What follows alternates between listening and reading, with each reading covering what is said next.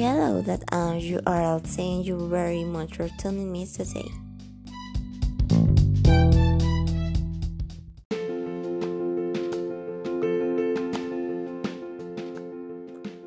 Well, this time we're going to talk about my mom, the woman I admire the most and who kept me alive.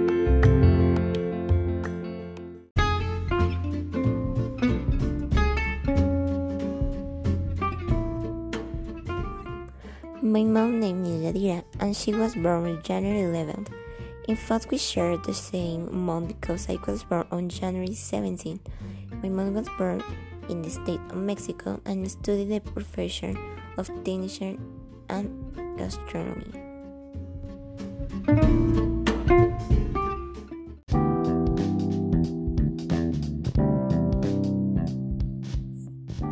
She's currently a housekeeper who is one of the things I admire most for giving the whole for the sake of her family.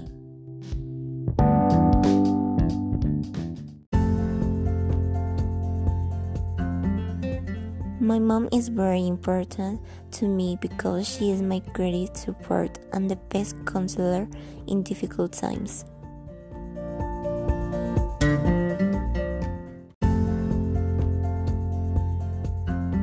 One thing I admire very much is that as boldly as she can be felt, she always gives us her best face and is always there.